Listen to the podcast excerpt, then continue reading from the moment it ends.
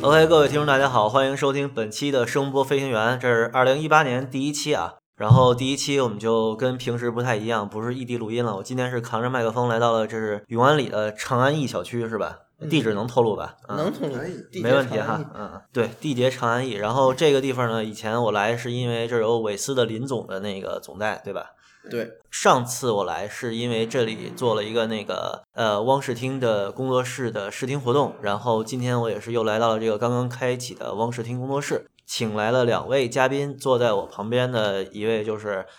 特别有名的搓线大师青年总，来，青年总给大家打个招呼。 Hello，大家好。现在这个搓线这件事情还是挺累的，这个大家要自己搓的时候，提前做好这个心理准备。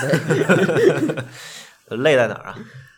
呃，就是你会买线的时候，比如说厂家那些你看起来很精致的线，啊好多那是成品的，就是加工厂它的设备来加工，嗯它完全走这么一个程序。你觉得做的很漂亮，但是往往这东西你自己做的时候，用到你纯手工去打造这这个线材的时候，你你就会发觉它很麻烦。比如说，你从线线机的绕制啊，包括套管的屏蔽，然后接插件儿，然后热热缩管儿，就等等一，你把它再做的好看一些的时候，你往往要花费特别大的精力，嗯嗯然后往往一根线的制作时间。稍微复杂点儿的可能五六个小时，简单一点儿的也得一个小时左右吧。 OK，这这刹不住车了，不能再说线了。 第二位还没说话呢，第二位就是这个嗨 i 圈首席广告摄影师是吧？呃，二席，二二席，啊，首席谁啊？呃，首席是我师傅。啊，呃来，那这个大家好，我是那个爱版，呃，爱乐爱乐，啊，爱乐爱乐是老我师，们呃工作室的摄影师，然后嗯同时也可以写点评测什么的，估计大家要是了解的话也能看过吧。嗯嗯，都是圈内著名的大枪是吧？呃呃，对对，就是摄不是就是那个怎么说呢？评测，然后括号 枪文是吧？对， 也现在已经差不多是炮手 了，枪已经不足不足以形容你了。嗯，嗯，就是和那个音米总基本处于一类一类人是吧？啊，啊，差不多，但是我没有他那么厉害，他他对这个这个行业不对这些产品特别熟，我不是，我就是拿来听音乐。嗯，嗯呃一米老师，我是真正的发烧友，其实我我才是假的，因为我是有声儿就行，他是那个什么声儿都垃圾。啊，现在我面前就摆着一堆音米总喷过这个 Mr. Speakers 全是垃圾的一系列耳机啊，然后还有这个 HiFiMan 的 s i r s v a r a 反正桌上每一件儿我估计我都买不起啊。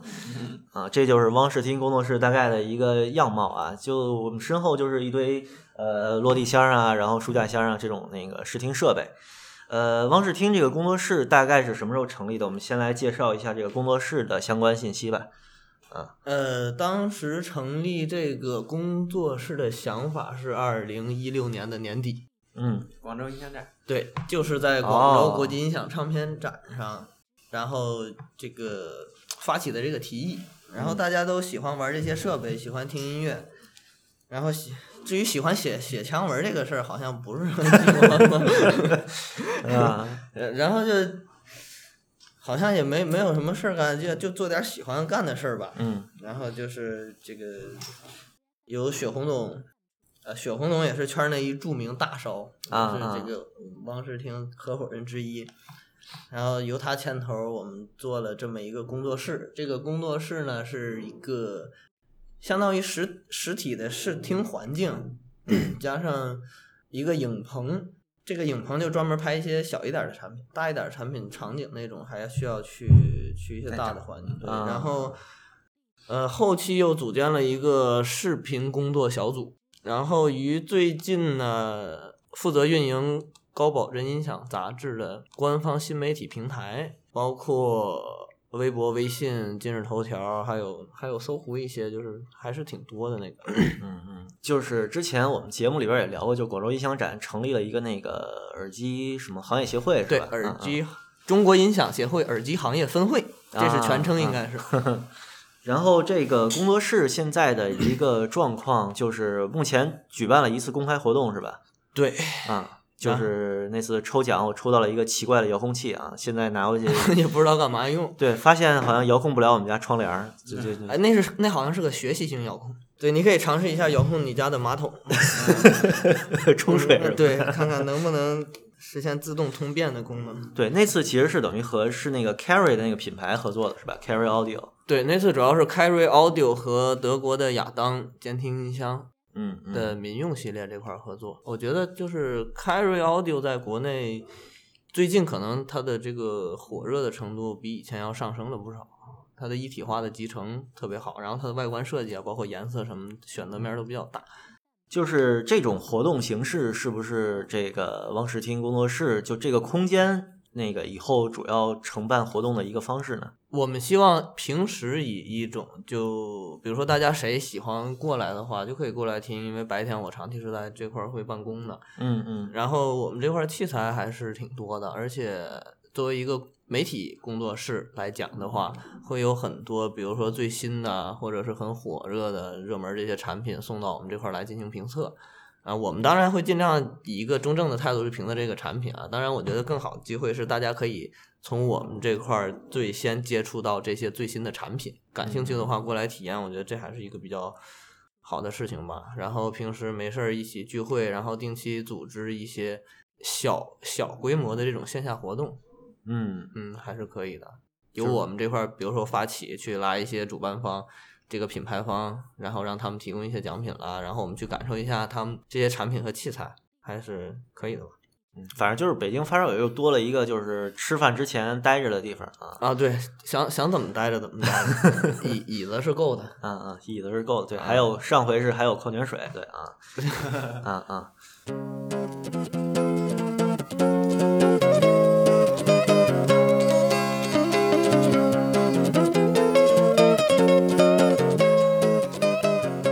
然后就是呃，我想问呢，比如说呃，家电论坛有自己的体验中心，嗯啊，然后那个呃，比如说北京比较大的店面，像天宇联达那种，嗯，大的代理，他们也有自己的那个店面，就发烧友可以去听一波耳机、耳塞啊这种器材。嗯，就汪视听这块儿，首先它不是一个店，对吧？就是说这个空间能和这些店面就是商业性的这个空间有什么区别？呃，看起来好像又没有什么区别呃，也实际上也是没有什么区别，因为我们也有对外零售的功能。啊，对就是也我也是店，对，也也可以是店，但是但是我们不会整天就想着去卖产品，更多的时候是很多，比如说熟悉的朋友一起坐着在这儿在这儿玩儿的一个场所。聊天扯淡。对，聊天扯淡比较多，基本天天都有人过来聊天扯淡，就熟不熟的。昨天有一个我群里面不认识的哥们儿，他说北京有没有就是可以试听音响的地方？我说有很多，我这块儿也可以听。然后他就过来了，他发现我这块儿的这个书架箱还挺多的，嗯，然后我们就一个一个去试，一个一个去听。然后我我有和这个商家有一个明显的区别，就是比如说，即使是我这块销售的产品，我都嗯可以一个一个摆上来，让过来玩的朋友去听。然后比如说，如果说哪儿不好的，其实我当时就会指出哪里不好。如果这个东西哪里好的，我也会告诉他哪块是比较好的。然后我也会听取一些就是发烧友的意见，然后进行设备的这块搭配啊，就怎么能让它更好声。怎么说？就是说还是一个比较去商业化的地方，对吧？，尽量嗯去商业化，但是难免会商业化，因为器材还是挺多的。有点这种俱乐部性质。嗯对，还有比如说，嗯，什么发烧友看上什么器材啊，就我这块儿就可以直接，因为一直在做媒体嘛，因为嗯和品牌方、厂家这块儿沟通比较密切，就是帮忙拿一些货，价格也会挺合适的。爱乐总在这边儿待着，是不是也要做一些拍照的工作相关的？对我主要就是为这些厂家服务吧，然后再一个我们自己写东西也需要配图，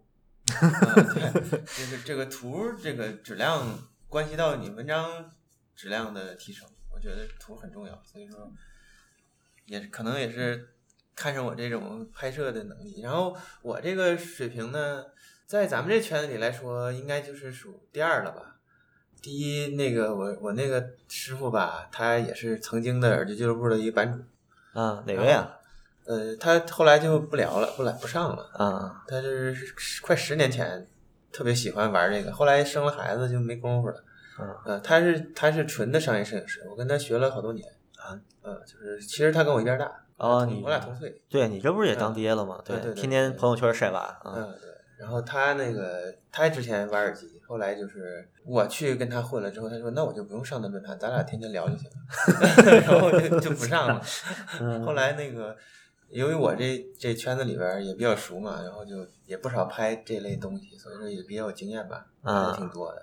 上回那个 Aralic 新的呃 Vega G 二是你拍的是吧？对记得当时你还介绍了一下那个吊威亚的事儿，这能不能跟大家说一下？吊威亚，啊，就是你把那个机器啊吊起来嘛，那个嗯壳子，它那个它这个壳子是一体成型的，用一一块铝抠的，不是吗？呃，就是这个典总就想把这个直接拿了一个壳儿，那铝壳儿也没上漆的那个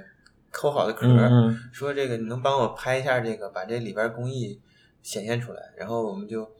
但那个壳你要立着拍呢，这要是平着拍呢，它不好看，所以就给它立起来。立起来之后钓鱼线，钓了三根儿吧，才把它钓起来，就特别沉。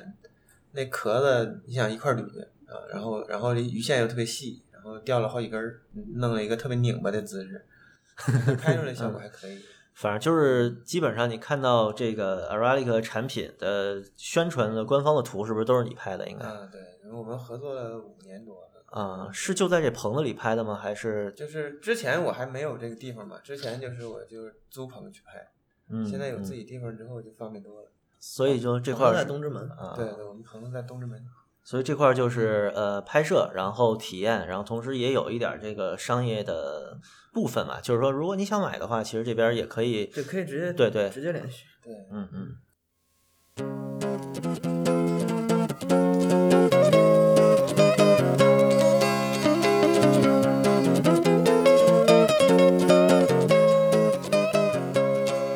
呃，就是这种俱乐部形式，现在也没有什么太多的宣传。那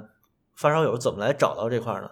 呃，因为我是这么打算的，啊，这件事情真正的从这个选址嗯到布置，因为我们没有大规模的进行软包、软装的这些环节，到布置到最后的所有的店内的器材，包括设备的这个采购的完成，用嗯了挺长一段时间。大半年吧。对，然后其中耗费最长一段时间就是整个房间这个声学调试。哦，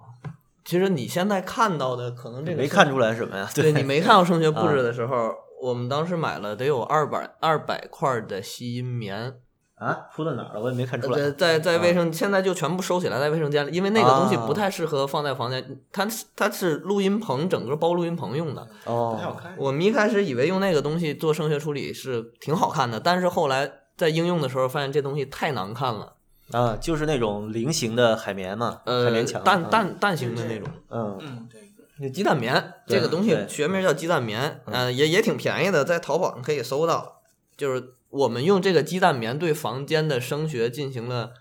测试，就是这个鸡蛋棉铺在哪儿有什么效果，嗯然后用嗯硬件器材，它是一个 DSP 系统数字系统测试这个房间的频响。嗯，呃，就调完之后觉觉得即使铺鸡蛋面太难看了嘛，我们就去找一种材料，它既能吸音，又能起到一个装饰的作用，然后选到了最后这这这个东西叫手工编织的波西米亚挂毯。啊，我天，嗯你这还得从波西米亚进来是吗？呃，这个不是国内，这这个国内有编的，呃义乌已经搞定了啊，呃这，个国内工艺什么都能搞定，然后包括地毯，地啊毯也选了一块毛毯，选了一块羊毛毯，嗯呃因为了美观，那块羊毛毯也是非非常斟酌的一个手手工的做的一个东西，就是尽量店里儿东西都是，首先这个家具这些都是实木的，嗯然后这个毯子基本都是手工编织，包括地毯和挂毯，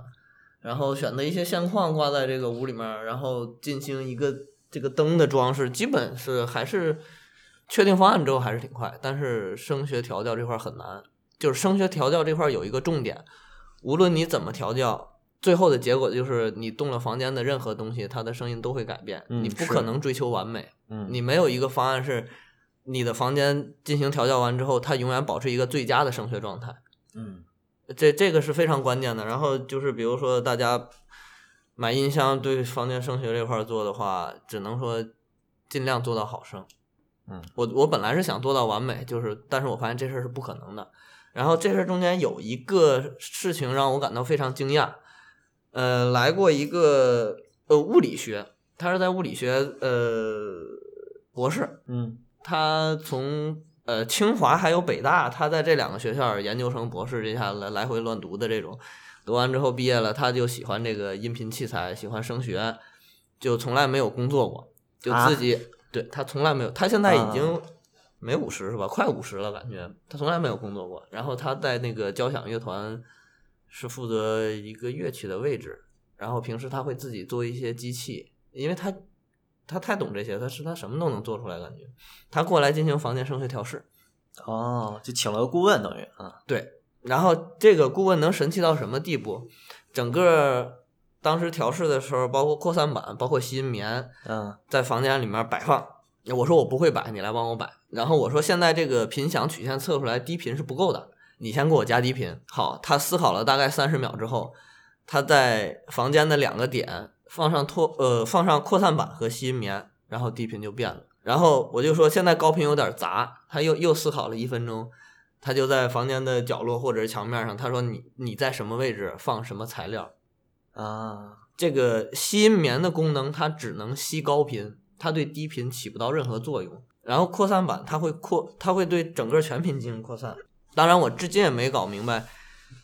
呃，它为什么能精准的把这些声学材料放到这些位置？但但凡我提出什么要求，它用声学材料布置完之后就能达到我要的效果。然后他和我讲了这些原理之后，我觉得我明白了。他走了之后， 他走了之后，我对房，嗯我觉得，我觉得我能做得更好。我对嗯房间的一就些，动了动啊，我只是稍微动了一两个点的之后，整个房间的声音又完全的产生了变化，而且我再也调不回去那个点。后来我才知道，这个点的位置大概可能就是几厘米，嗯几厘米啊就是几厘米，米。包括它还会对音箱进行摆位，就是音箱的倾斜角，嗯对，包括离墙的远近，对离墙的距离，嗯它都会进行摆位。这个摆位也是，可能这个摆位比这个声学材料还还要严密对，可能要精确到一一两厘米，甚至几毫米。但是他他用眼睛就能看见那个位置，但是我是看不见的。我一动，我的天，整个声学就乱了。啊，他一来，他就动两个地儿，声学就能回去。真正的大神儿，对，他会跟我讲，比如说多少赫兹的高频在房间哪个位置在走，多少赫兹的低频滚到了哪块儿。他我的天，他眼睛完全都能看见的感觉，但这都是无形的，我是看不见的。嗯，行吧，这等于是特别用心的打造了一个听音环境。啊我觉得你这要不然就所有的挂毯摆件儿是不是都得贴个小纸条儿，就是最佳位置啊，对，那个位置都是固定定的，啊都定好了。啊，所以我现在眼前看的这些像墩布一样的挂毯，其实对全都是全都是测好了之后挂上去的。对，啊都是测过位置的。我天，我还以为这就纯美观，感觉就是像什么那个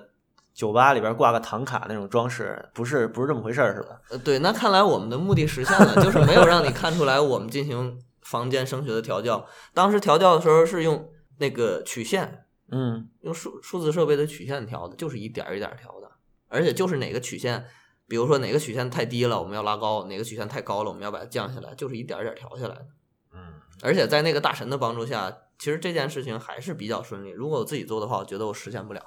就实现不了这么好吧，只能说对，啊实现不了这么精准。而且就是那个大神从来不看曲线，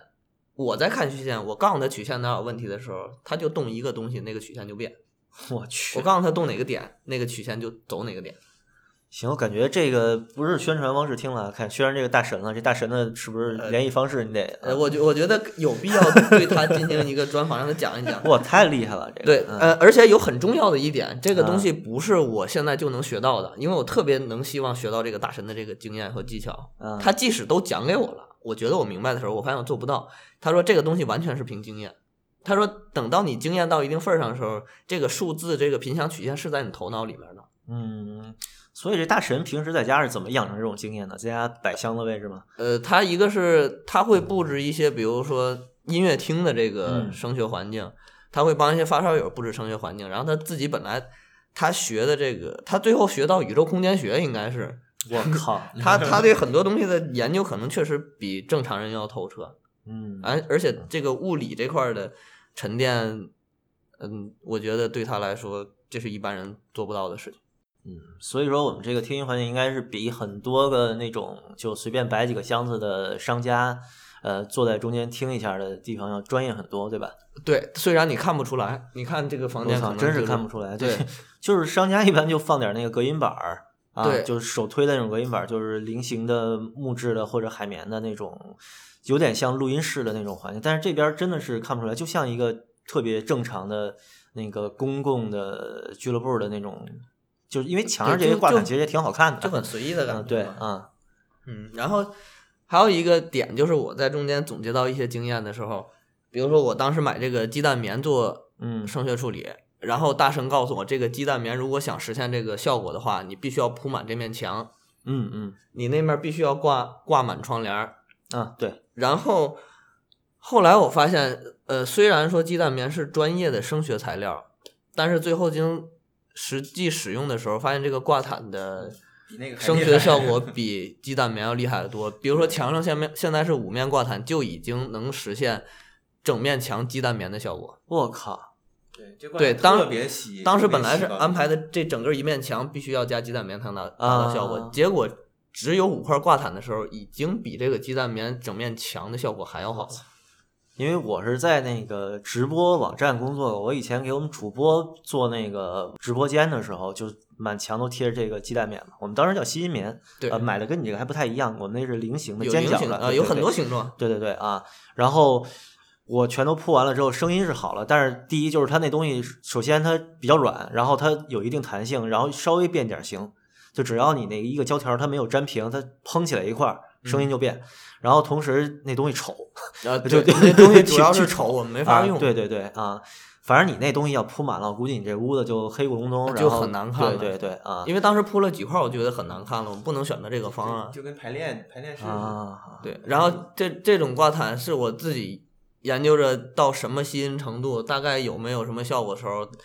呃，翻淘宝应该是翻了至少上百页儿，就是我们店里所有的东西在选择上，基本翻淘宝都得翻个上百页儿。那我得问一下，这挂毯它卖的时候是不是作为吸音材料卖的吧？就不是纯装，装，它是是就是纯装水材料啊。只是我认为它可以当吸音材料。我大概问了一下做挂毯这个人，他的材质、它的厚度，包括它的这个就是面积这些东西，经过一个大概的考量之后，定了各种尺寸的挂毯。怎么挂毯定了很多，现在还富裕了好多。嗯最后感觉发现它的吸音效果实在太好了，不能用那么多， 就减少到这几上面挂块几。块拖布，啊嗯，对，看着跟拖把一样。行，这挂毯的淘宝链接到时候你得给我啊。嗯，行，这这个还不 贵，啊，不是很对贵，啊，而且是纯手工的东西。对啊，店看着里基挺好本都看是的，都啊是纯手工的东西。啊，逼格也够。对，这直接铺录音室就行了。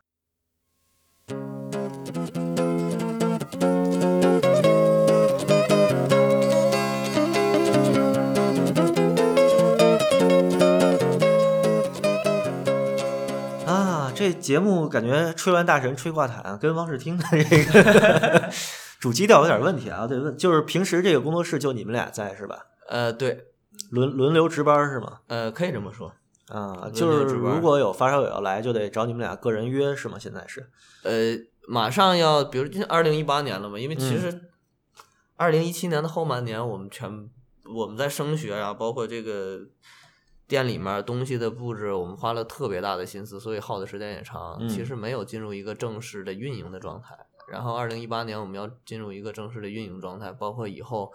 做一些聚会活动，我们会在各个有发烧平台啊，或者是大家大众的这些交流平台，包括知乎啊、豆瓣儿啊，发一些活动聚集的信息。然后比如说有兴趣、对音乐感兴趣、对器材感兴趣的朋友们过来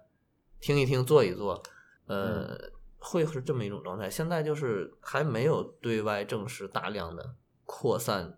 呃，王世听这个工作室的信息。嗯马上就会进入一个扩散阶段。所以扩散阶段，那就是得大家过来体验了。就是我们都知道发烧友这个聚会其实也是一个乱糟糟的状态啊。就比如说我们这个听个音箱，基本上聚会，比如说一点人来了，三点听完了，基本大家都是处于聊天儿乱哄哄的状态了。嗯，啊，就这种俱乐部，你们觉得呃，平时作为一个日常的接待的话，这个大概人流量会是多少呢？就是比如说一次来的朋友大概是多少，比较是一个合适的听音环境？呃，根据上次活动的经验，我认为是二十个左右比较合适。嗯，就是一一次容纳二十个人是没问题的。二十个人是挺宽松的。嗯，我看这房子也是挺大，大概多少平米？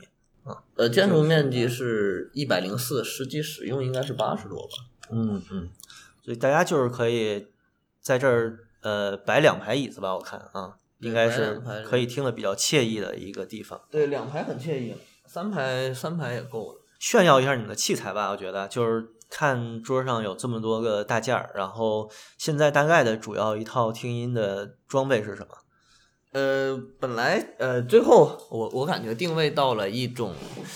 书架箱吧，书架嗯箱的系统和桌面耳机系统、这两种为主打。呃，耳塞还是比较少，然后耳机的话，HiFi Man 的呃，包括四万级别的萨斯瓦拉，还有两万级别的 E H1K V2 版，包括偏便携一点儿的比较高端的 E EDX V2 版，然后 Mr. Speaker 的全系列了吧？这算呃算了，基本上是新出了一个开放式，现在还没到，呃，他们不是今年要出那个静电吗？长得跟零零九似的。好像已经我我好像见过，但是好像还是样机，不是一个正式版。嗯，Mr. Speaker 反正这个耳机挺个性的，无论是外观啊，还是做工啊，还是它的声音都挺个性的。嗯嗯我相信是喜欢的人特别喜欢，不喜欢的人可能就一米总嘛，啊、啊，对对对，然后， 然后还有很多设备，它是中间会陆续到我们工作室，然后到一段时间，它会发回给厂家，这是我们可能进行一个评测或者大家一起进行试听的这么一个嗯环节。所以这个就是我比较好奇了，就是说你们和厂家和这个代理商家是怎么一个合作模式？就是我在这儿听到的东西是汪视听代理的呢，还是说就是就任何的代理厂商都可能出现在这儿？呃，你在这块儿能听到的设备是任何代理厂商都可能出现在这儿，嗯，这是作为一个媒体评测工作室的功能性在里面。嗯然后就会有很多器材在这个工作室流动。然后另一部分就是有一部分长期固定的，比如说 HiFi Man 的这些高端耳机，还有 Mr. Speaker 的旗舰，包括亚当的书架箱啊、KEF 啊，还有 Ear 的这些耳放，就长期就是搭件不动的这些，是我们自己会代理的产品。嗯，比如说上回那个青年总没来啊，就那次聚会啊，爱乐总在这儿在呢。呃，爱乐总说说就当时的那个聚会是 Carry 的总代是吧？对，就凯瑞的那个总代和就亚当的总代，亚当亚民当用民系用列系系列的总代就是王老师，哦啊、他其实也是代理凯瑞在国内，所以就是他来做这个。就是那回咱们咱们在楼道里抽根烟的那个短头发对对特别文艺的那位老炮儿啊对对对，那是摇滚老炮儿。啊，摇滚老炮儿对他现在还在玩摇滚，啊是吗？对中央音乐学院的高材生，啊钢弹钢琴特别厉害，然后教我弹钢琴，啊，就你们俩是都会弹琴对吧？我我们我都不会，我们都不会，我们都是就要谈学着习嗯玩儿就是现学嘛，对，啊，正我好跟他弹学钢琴。是咱对就王老师人特别好，就是王老师做亚当民用这个代理，嗯然后他也就是放在我们这儿好多他们的现在全线产品都给我们拿来，然后就是随时做展示，然后就是怎么都行这种，嗯就不像说是有些商家他肯定他不愿意说，就直接就给你一套新的、你就拿去听吧，像像我们嗯就这种不太多，嗯嗯啊，所以现在就是出现这儿的品牌是不是基本也都是朋友的？能这么说吗呃嗯 差不多可以这么说，可以这么说，因为做媒体的时间比较长的话，就在这圈里面朋友还是挺多的就刚开始那个影响还没铺开的时候，很多器材都是朋友捧场。啊。嗯，可以这么说。然后我们独家有一款，独家这个一个有一个品牌，就是这个我给起名叫读读诗啊啊，意大利的意大利的这个这个箱子其实特别好听，然后上回咱也听了，嗯就这个这箱子要伺候好了，真的特别好听，然后声音特别甜润，啊，这个这个是我只有我们有，别人可能啊就没有，嗯，这这个这还是不错的，就是有机会可以来试试。现在卖出去了吗？ 没有，嗯、这我没从来就没推广过，因为这个、啊这个东西，说实话，这酒香不怕巷子深，其实酒香挺怕巷子深的。你要不说，谁也不知道。但是我们就想吧，等我们这个就是人来特别多了，就是大家自己去听去。嗯这种东西嘛，你光吹它，它音箱毕竟它跟别的不一样，音箱算是一个你家里的大件儿，对吧？你通过音箱，你再去搭配周边器材。如果你这音箱你不喜欢，你就把人坑了。嗯，所以说这个东西吧，还是说咱们前期大家大家还是自己去了解，以后我们了解人多了，我们再慢慢再去把它推广出去。嗯，就是刚才我们也说，就是其实音箱是一个挺难走量的东西，对吧？对，嗯对，所以说，其实来这儿试听，然后再去选择音箱，其实也是一个比较复杂的过程。就是这种，呃，这种体量的消费还是需要一个现场体验的。嗯对，尤其是音箱，音箱尤其需要去现场体验。嗯，而且这音箱其实是你是你家里这个器材系统的一个，虽然它可能是最便宜的那个，或者是它是中间那个，但是它是一个主心骨。嗯，你有了它之后，你才去搭搭设周边器材，你的所有东西都是为这箱子服务的。嗯，所以这个箱子其实很重要的，是不是你要的？如果说这个箱子如果不固定，来回换，这事儿就大了，就特别麻烦。所以说试听还是方便对，一些。试听有个试听的地方是特别好的，就是你在买之前一定要好好慎重考虑，要听这个你到底要什么样的箱子。有的人就喜欢单拿，那你就把单拿好好听。 是，嗯，索然尼后克董就是对单然拿后粉你再啊。去你再去针对它去搭配系统，都是这样的。否则你只有一个，比如说你只有一个，呃，比如说有一个特别特别好的功放，然后你再嗯去找箱子，这是非常难。啊啊，，就是你抱着功放要哪儿跑，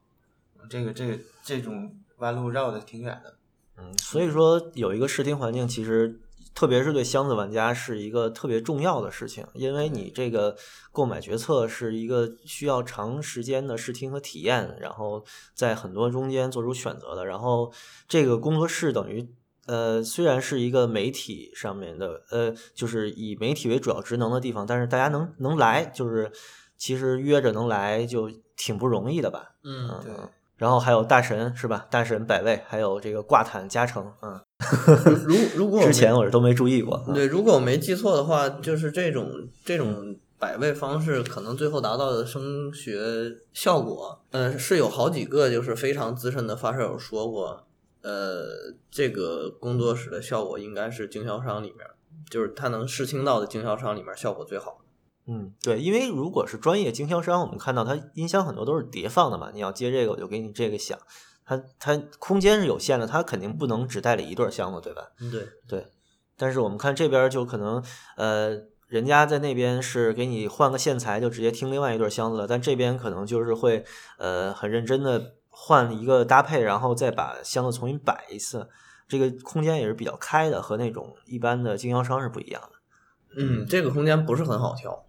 嗯，嗯，因为这个面积还是挺大的。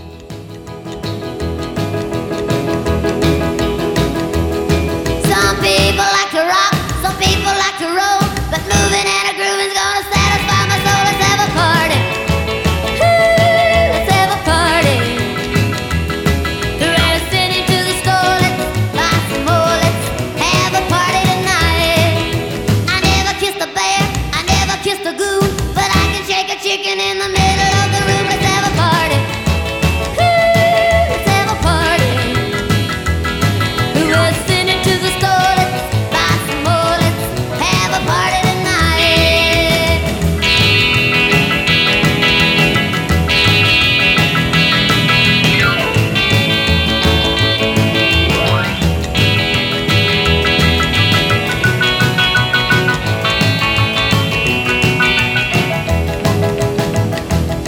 I never kissed a bear, I never kissed a goon, but I can shake a chicken in the middle of the room. Let's have a party. Ooh, let's have a party. Let's send it to the store, let's buy some more, let's have a party tonight. Honky Tonky Joe is knocking at the door. Bring him in and fill him up and sit him on the floor. Let's have a party. Ooh, let's have a party. Let's send it to the store. Buy some more. Let's have a party tonight. The meat is on the stove. The breads are getting hot. Everybody running, got the possum in the pot. Let's have a party. Ooh, let's have a party. Let's send it to the store. Let's buy some more. Let's have a party tonight. Let's have a party tonight. Let's have a party tonight. We're gonna have a party. 那我们就下一趴，关于汪世听这个 logo 和这个名字是谁想的呀？ 这为什么个说这就笑呢？雪红总，这个血红总啊这个里面儿其实如果大家是 嗯 HiFi 圈儿里面儿是玩的时间比较长的，不难注意到这个圈子里面儿有猪大啊、鱼大啊、狐狸啊、熊猫 啊，全是动物，鼠啊，嗯对，哎啊对还有老鼠鼠啊，就很很多动物。然后这个可能是，呃，我们觉得我们比较喜欢宠物吧，也可能是就是 这个是雪雪红提的主意。啊然后这个汪诗婷，汪这个字儿其实就是狗嘛，啊，对，就嗯小小小狗嘛。然后视听就是你的功功能性，嗯呃，这个视字儿我们可能以后还会添加一部分的在视觉上面的东西。嗯呃我现在只有一台索尼 电视嘛，啊，嗯我刚才跟那个艾月老师还踢了把实况啊，啊，就这块儿还有游戏机，没事儿可以过来玩儿嗯对。而且配这个电视用的是蒂瓦雷的系统，呃，蒂瓦雷的系统在我们这块儿应该是双分频独一家吧，一般的它都会用一个。对啊，嗯，我们这块儿是分频器加上两个，它是一个嗨嗨嗨效果的。哎，等一下，所以咱们刚才踢实况的时候想的是蒂瓦雷吗？ 没有，因为我这个啊游戏机接了之后，把那个线给拔了。行吧，啊啊，一会儿咱可以试试。啊，呃，然后刚才又说到哪儿来着？啊，还有那个 logo，logo 是我们对我们还有设计师呃，专业的设计师啊团队，就是从中央美院那块儿有四位，他们本来就是个团队，然后会辅助我们这块儿做一些事情。就中央音乐学院、中央美院这么多大拿，我这一个都没都没看见，看见就是你们俩啊，嗨，因为就是设计这块儿的事情是有需要才会去做的嘛。嗯嗯呃，其实说到设计，我忽然想起来，这个设计其实沉淀了也挺长时间了。就比如说，设计师他会擅长各个领域，嗯，但是设计师和音响的接触其实平时并不是很多，因为高端音响它是一个小众小众领域，然后更别说接触到里面这些人。嗯、然后汪世听可能这个是设计师和厂家，还有这个经销商这块儿接触的比较密切的一个联系点吧。然后之前最早是北京的驰声影音，它的它的名片、它的手提袋、它的宣传册，它那宣传册得有一百最初版应该做了一百多页儿，嗯最后简化掉。它的全套基本设计方案都是由我们这一块儿来，呃，不能叫辅助了，就是主导来完成的。然后包括后期一厂家这块儿出一个产品，它的外观设计、它的呃软件儿 UI 设计，也是我们这块儿来完成的。然后我们自己，我们特别讲究的一个东西，就是一种视觉的品质。嗯，所以说我们的 logo 是完全也是自己的设计团队来设计，包括我们的这个宣传牌啊、名片啊，都是独立自主设计的，没有什么套用过任何成品方案。嗯，对，就是说玩音响其实有一个点啊，就大家总觉得玩音响可能是四五十岁中年代人干的事儿，所以其实我们之前接触的音响媒体都显得就比较比较二十年前的那种风格，就 logo 啊，包括那个视觉呈现啊，以及一些媒体的文章啊之类的呈，就可能比较偏向以前的杂志风。然后就是汪世汀这边就感觉年轻了好多，是吧？啊，偏向地中海风是吧？ 叫也不是 INS 是吧？ins 风格。就波西米亚嘛，这不是？呃，嗯当时是按照这个来设，包括这个房屋的布置也是由设计师，他是简单指导过，因为毕竟声学这块儿很多东西是不好动的，就尽量的去布置的稍微的美观一点吧。然后现在你看到的很多东西被我们打破了，因为在功能使用上，我们会比如说这块儿用到拍照用那那个布景的时候，我们贴一个那个东西，嗯有嗯已经有改变。但是这两天，因为马上要就是对外开放的时候，我们就要把它布置到一个比较合理的状态了。嗯现在还挺乱的，对，嗯还没收拾。因为嗯这两天，因为我前天前两天刚拍完一个活儿，利用了一下这个实景，所以把这屋弄得特别乱。啊，还嗯行还行，我觉得没比那天我试听来乱多少啊，嗯还可以啊。那天还算是收拾了一下， 嗯，其实我觉得就试听的时候乱糟糟的，其实感觉挺好，就是随意点儿，不对要那对么对正式对嘛。别那么拘谨啊。对，就有的时候那个试听店摆的太严、太太密实、太太太舒服了，我都不不好意思拿人器材啊嗯，。对呀、然后你就进来还得穿个西装扎个领带，那就有没就进音乐厅的装束啊，对哎不没没有必要啊，没有那种惬意的感觉了。嗯。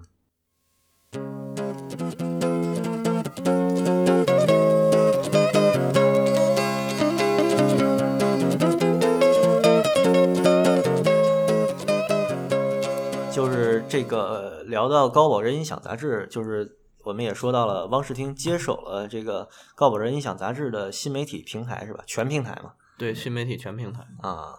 所以就等于咱们这个媒体等于是为这个国内应该是最有名的一个 HiFi 的老牌杂志做这个新媒体宣传了。对，嗯嗯，首先，这个杂志它的线上平台，包括它的线上线下，它的底蕴做的都是非常好的，嗯它是有一定的权威和公正性。然后，呃，包括粉丝量的积累，包括它的推广的这种力度，都是挺强的。然后，因为我之前也是高保真音响杂志的员工，后来出来之后吧，我希望把这个东西能做得更好，做得更强，做到北方能达到一种独树一帜的、非常公正权威的这么一个媒体。为啥在北方啊？呃，因为高保真音响一直是北方，我觉得是北方，它是一面旗帜。啊，然后北方的音响氛围、音响用户的氛围，它整个的发烧环境，其实它说实话它是不如南方的。嗯然后，而且就是南方他们发发烧起来，就是大家抱团儿啊，天天聚会啊，这种这种特别感多觉是，吧对，啊特别给人一种特别强烈、特别特别积极向上那种感觉。但是北方的烧友可能是因为这个气候因素啊，比如夏天特别热啊，冬天特别冷啊，大家可嗯能不愿意出去交流，嗯，然后长期的这种人文差异吧，嗯，就导致北方这块儿。的发烧氛，其实发烧的用户很多，但是发烧的氛围还没有南方的那种感觉。尤其是像广东这种特别火热哈，对他们会在，他们不光是发发烧，就是喜欢音乐嘛。他们你会在街边看到，比如说有几个人在街边弄了几个特别大的喇叭、扬声器，然后一个点歌系统放在一辆三轮车上，那放在一辆三轮车上，他们在路边就就唱，谁谁谁愿意过去唱，谁就会去唱那种感觉。但是在北方，我从来没有见到过啊，这个事情。我记得我在广州那时候，经常在路边会看到。对呃北方只有大喇叭放的广场舞啊，啊，对，北方真的只有大喇叭放广场舞。觉得南方这是不是也是受这个香港的发烧文化影响？毕竟香港也算是世界发烧最中心的城市之一了。对，吧香港是发烧重镇。嗯啊早年的经济发达比北方要发达的多，嗯而且离香港又近，就是最它开始进出口贸易这块儿对就中国最开始发烧的时候，就是那边人先起，对，主要也是对贸易时这间也个事早情很重要啊。那个嗯人早嗯，二位都是北方人吧？应该对都是可以北方人，啊，都哪儿的呀？我是河北唐山，啊，汤山的啊。东北我觉得北方的烧友烧其实就是小器材更多，嗯，对小菜更多。耳机啊什么的，可能北方的烧友会更青睐一点儿。相对来说，北方可能因为房价贵，对你觉得这个特南方别也特不别重便要宜现在嗯啊。南方主要是我觉得它经济相对来说发展的比较平均，就是你可能你要是对广州什么佛山啊这种地方，可能房价没有广州那么贵，但它那个有这发烧环境啊，你而且这经济不错嘛。嗯对啊啊，就房子能摆开音箱啊，对，其实，在以前的时候，在尤其是九十年代，九十年代嗯从九九零年到九九年，甚至到二零一不是二二零零几年的时候，二二零零几年初那时候。呃，曾经在整个国内有一场剧烈的，不能叫发烧运动吧，就是对这个音箱的追逐和喜爱。嗯那时候买音箱，我听过一些很多圈内老炮儿说，就是不是你有钱就能买得到的，你有钱还要排队，还要托关系，啊，花很大的精力、很大的时间、金钱去购买这个东西。这然后听着像八十年代末期买彩电得要票啊，对，然后还有一段儿时间就是，比如说布置新房装修，家里是必须要有一套 CD、DVD，呃，DVD 是后起的，CD、嗯嗯 VCD，然后配一个落地式音箱一对儿，然后中间放上电视，这是一个很多家里面的标配。嗯嗯那个时候是音响在中国最火热的时候，嗯，那个时候好多的 DIY，像我有一个。呃，我有一个姨父啊，他都是自己买喇叭，然后自己装箱体的啊。啊反正反正那个时候也哦对那时候大家也容易满足，就家庭影院能响就有个低音炮就特高兴了。但其实那喇叭前一阵儿我开了真是听了一下，就特别糟。啊，对， 特别特别糟糕，但是它有那种音，它就要对对那种对音乐的对啊感觉，对对对听音乐和音乐的氛围，嗯，就是其实就装这种喇叭的人，好多也不懂，就是箱体里边怎么做设计啊，这箱体用什么材料啊，哦能想就对对，行嗯能想就行，对，土啊炮，对，那个时候土炮特别盛行，嗯，对，哎，但是北方好像就这种氛围就比较弱一点儿，是吧？弱一点儿。而且尤其到现在，其实好多东西都电商化了。你觉得这种实体空间对于这个电商冲击是怎么能成？呃，在这种电商冲击下吧，这种实体空间怎么能有一个生存之道呢？呃，我现在觉得音响行业和以前有一个最大的差别，就是由于互联网的普及，嗯就是线上，比如说淘宝啊、京东啊这些销售平台，随时能查到价格的时候，音响呃已经不像以前那么呃，大家会很多人认为音响是个特别水深的行业，嗯但是在当下，呃，在我作为媒体或者我作为一个办经销商的状态情况下，我了解到的是，呃，不光音响，嗯首先音响器材的价格基本上已经是透明化的了。你不光音响，所有的东西，只要你网上能搜到价格的，呃，很很多经销商的卖的东西，基本价格也都偏向透明化了。然后其实实体。实体音实体的最大的好处在音响行业就是体验，嗯现在应该是仅存的一种体验，因为在网上你看不见摸不着，你更听不着，你只能去实体去感受这些东西，这是实体店在音响行业的一个优势吧。而且音响行业跟别的行业还不一样，这个是嗯耳朵收获的东西，一定要有实体店，实体店的效果要比那些只有网店的效果要好得多。这是嗯这个没办法，这不像别的，你要吃的东西可能，你要不然你去超市人也不让你 吃，嗯，但是这个你这个你听你不听也不行啊，嗯，嗯，实体店还是有必要存在 的。但是。现在的顾客什么的也都很贼啊，那你不怕他听完了觉得啊，好好好不买，然后扭脸儿淘宝比价去了嗯，对，现现在基本都是这样。是这样啊是这样都是但这样也欢迎大家来听。啊嗯，？是这样，但是我们还是有这条件让大家听嘛。嗯，那也不能做公益啊，办公益， 这我们主要是媒体，嗯嗯。嗯，主要是媒体的话，这也就算是一种什么吧？就高保真音响这个杂志是，就呃读者群主要是在北方吗？是全国，嗯但是它面向北，呃，很多南方，呃，高保真音响有一个最大的优势，它的渠道，嗯是非常厉害的，所以它能铺全国，很多很多的行业内杂志是很难往全国去铺的，嗯，就是渠道的问题，渠道在渠道的范围广不广的问题。啊，这是不是有点这个出版行业什么刊号啊这些东西的性质？对它有嗯刊号嗯对它有刊号，但是明年就改成季刊，啊，它变成书号了，啊，所以以后高保真音响会按那个按图书来说，按图书来哦走，也是在全国去去铺，比如嗯说在淘宝、京东、亚马逊这些网店铺，然后线下比如说新华书店这些地方都会有嗯看毕到。竟出版社厉害，他嗯他他他那个做了多少年了？但是这个实体杂志整个都是一个在消亡的过程啊嗯，这对高保真音响肯定发行量也不如以前了吧？对，不如以前，就是所现在所有的这些实体杂志类发行量都是不如以前的，嗯，主要是互联网崛起的。但是之前我们那个，我看你的朋友圈里边说什么，汪世听接手之后，高保真音响的公众号就不会那么水了啊。之前是为啥水呢？呃，嗯，之对前，比因较为荒芜是吧？这呃音频高端音频行业是一个比较封闭的行业，嗯比较小众的行业，它的受众比较圈子也小，对圈子小也窄，所以就导致它的从业人员有专以真正有这方面专业技能的人员非常难找。这这下面估计得减。好像我希望有一个变动，就是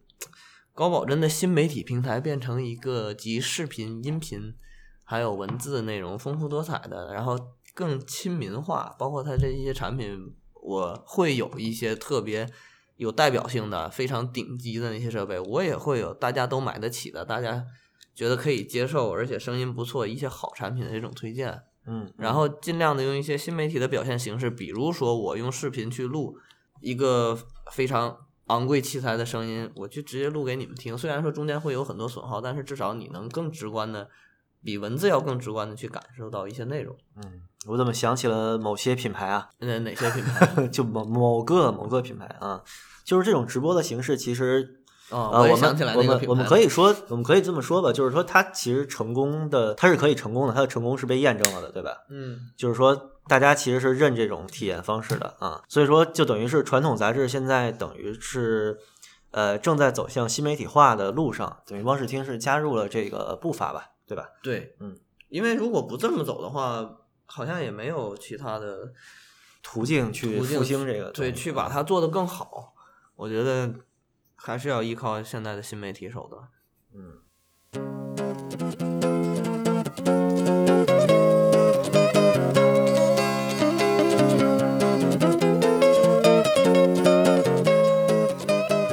但是之前我们聊到一个就是烧音响的这个年龄段的问题啊，就是烧音响，你觉得这个群体是正在年轻化呢，还是说还是以前那些三四十岁、四五十岁的成功人士、中产阶级？我我个人感觉，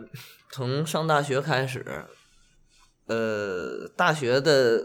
这个年龄段，比如应该是十九岁到二十三岁之间，嗯这个之间有两批人群，大部分人群是烧随身的播放器和耳塞，小部分人群烧桌面音响。这个比例我现在不好估，呃，但其实还是随身肯定是占大头的嘛，对而且尤其随身占大头对最近的耳塞啊这些东西，嗯，国产也起来了嘛。对，而且现在高中生也开始就是蔓延啊开始烧耳塞这些东西，对我天，对，而且 还是经济条件变好了，变好了，变好了。嗯，然后像大学也会有一部分烧音箱的，但是他们不是真正的烧音箱，可能就是一个有缘的箱子放在桌面儿的这种小音箱，这基本就是大大学条件的极限。想起我大学宿舍那漫步者多媒体音箱，好像是一百七十块钱啊。啊，对，这种这种不算烧嘛，但是它是嗯一种对音音乐的追求吧。然后哦再对往音乐没追求，我们就踢实况啊。对，再往上，比如说对一些初烧，我个人的体会就是，大学毕业可能家里经济条件比较好，已经安排什么工作、房子都安排好了，他会有一个小型的音箱系统，但是这一般不是发烧的，他会选择那种价格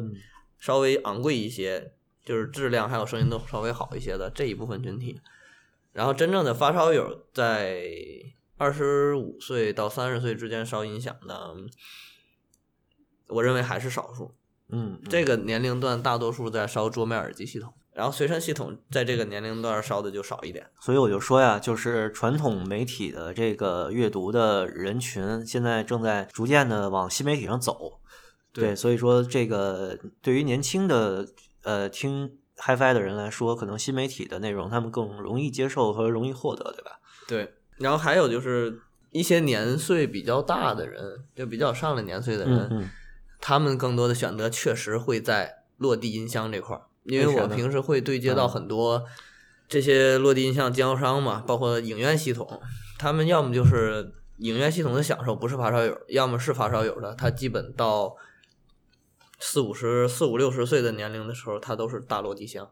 主要是住房稳定了，然后什对，么经济也具备了，可嗯能嗯工作他甚至都已经不工作了，或者是已经非常安逸了啊，对非常安逸了，那他就是大落地音箱加一套系统。保暖思淫欲啊，就得嗯听歌了，是吧？嗯，对，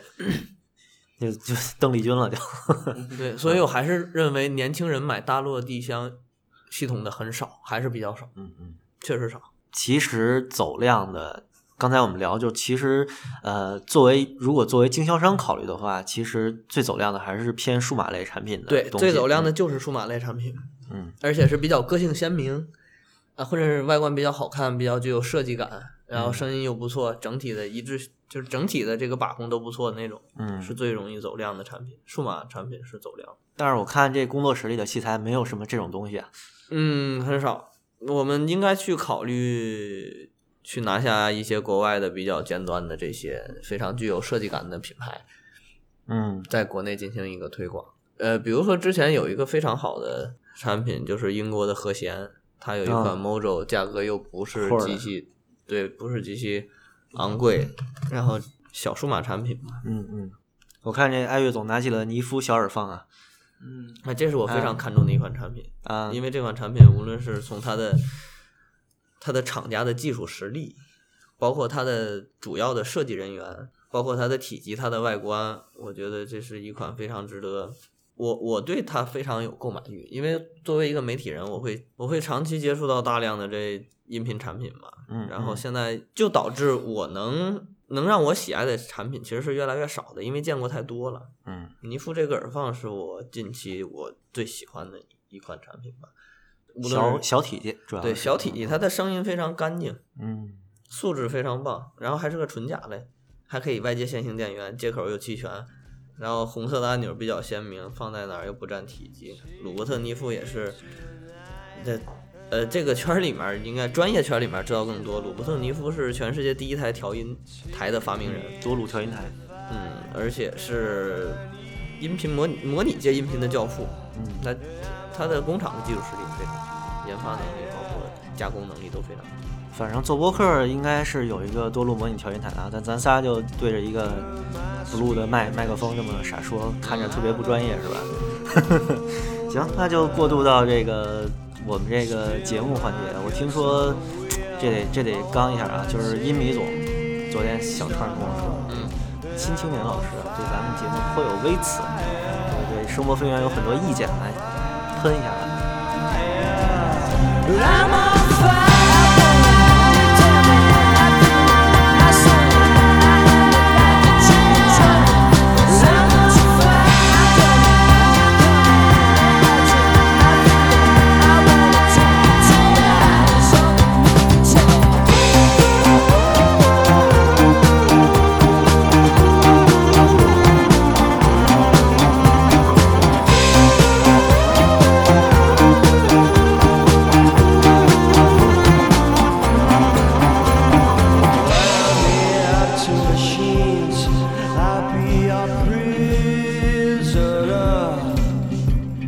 Find it hard to believe you are my